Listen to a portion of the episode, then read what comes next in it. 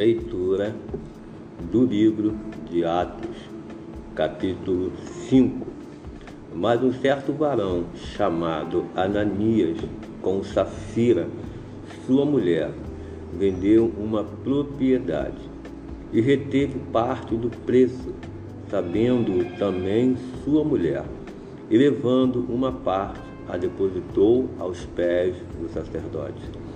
Disse então Pedro, Ananias, por que encheu o teu coração para que mentisse ao Espírito Santo e retivesses parte do preço da herdade, guardando-a não ficava para ti, e vendida não estava em teu poder, porque formastes este desígnio em teu coração. Não mentistes ao, aos homens, mas a Deus. E Ananias, ouvindo esta palavra, caiu e expirou. E um grande temor veio sobre todos os que isto ouviram. E levantando-se os jovens, cobriram o morto e transportando-o para fora, o sepultaram. Passando um espaço de três horas, entrou também sua mulher, não sabendo o que havia acontecido. E disse-lhe Pedro: Dize-me, vendestes, portanto, aquela herdade? E ela disse: Sim, portanto. Então Pedro lhe disse: Por que é que entre vós vos concertastes para tentar o Espírito do Senhor? Eis aí a porta, os pés dos que sepultaram o teu marido, e também te levarão a ti. E logo caiu aos seus pés e expirou. E entrando os jovens, acharam-na morta e a sepultaram junto do seu marido. E houve um grande tremor em toda a igreja e todos os que ouviam estas coisas. E muitos sinais e prodígios eram feitos entre o povo pela mão dos apóstolos. E estavam todos unanimemente no alpendre de Salomão. Quanto aos outros, ninguém ousava ajuntar-se com ele, mas o povo tinha-os em grande estima.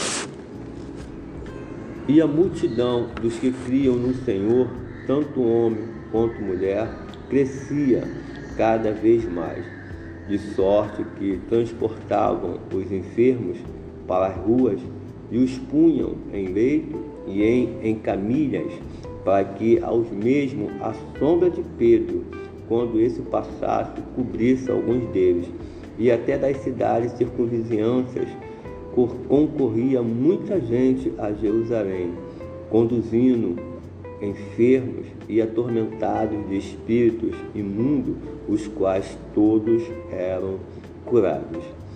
E levantando-se o sumo sacerdote, e todos os que estavam com ele e eram da seita dos sacudeus encheram-se de inveja e lançaram mão dos apóstolos, e os puseram na prisão pública. Mas de noite um anjo do Senhor abriu a porta da prisão e tirando-os para fora disse: Ide, apresentai-vos no templo e dizei ao povo todas as palavras desta vida. E ouvindo eles isto, entraram de manhã cedo no templo e ensinavam.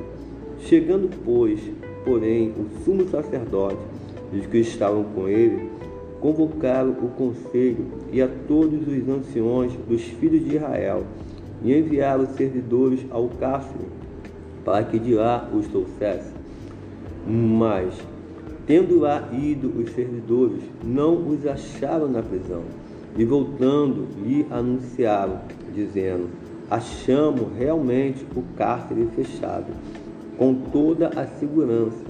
E os guardas que estavam fora, diante das portas, mas quando abrimos, ninguém achamos dentro.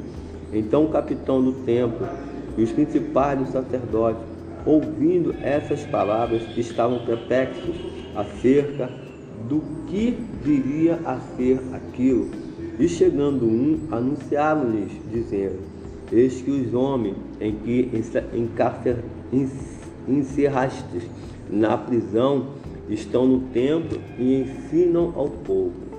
Então foi o capitão com os servidores e os trouxe, não com violência, porque temiam ser apedrejados pelo povo. E trazendo-os, apresentaram ao conselho, e o sumo sacerdote os interrogou, dizendo: Não vos amoestamos nós expressamente que não ensinastes nesse nome? E eis que enchestes Jerusalém dessa vossa doutrina e quereis lançar sobre nós o sangue desse homem. Porém, respondendo Pedro e os apóstolos disseram: Mais importa obedecer a Deus do que aos homens. O Deus de nossos pais ressuscitou a Jesus, ao qual vós matastes, suspendendo no madeiro. Deus, com a sua destra, o elevou a príncipe e salvador, para dar a Israel o arrependimento e remissão dos pecados. E nós somos testemunhas acerca destas palavras. Nós e também o Espírito Santo que Deus deu àquele que nos que lhe obedecesse.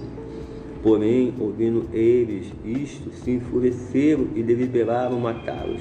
Mas levantando-se no conselho um certo fariseu, chamado Gamaliel, doutor da lei, venerado por todo o povo, mandou que por um pouco levassem para fora os apóstolos e disse-lhes, varões israelitas, acautelai-vos a respeito do que haveis de fazer a estes homens, porque antes deste dia levantou-se Teudas, dizendo ser alguém, e a este se ajuntou o número de uns quatrocentos homens, ao qual foi morto e todos os que lhe deram vida foram dispersos e reduzidos ao nada. Depois deste levantou-se Judas, o Galileu, nos dias do avistamento e levou muito povo após si, mas também esse pereceu. E todos os que lhe deram ouvido foram dispersos. E agora digo-vos: dai de mãos a estes homens e deixai-os porque este, se, se este conselho ou esta obra é de homem, se desfará, mas se é de Deus, não podereis desfazê-la, para que não aconteça serdes também achados combatendo contra Deus. E concordaram com ele, e chamando os apóstolos, e tendo-os açoitado, mandaram que não falasse no nome de Jesus e o deixaram ir. Retiraram-se, pois, da presença do conselho, regozijando-se de terem sido julgados dignos de padecer afronta pelo nome de Jesus. E todos os dias, no templo e nas casas, não cessavam de anunciar e de ensinar a Jesus Cristo.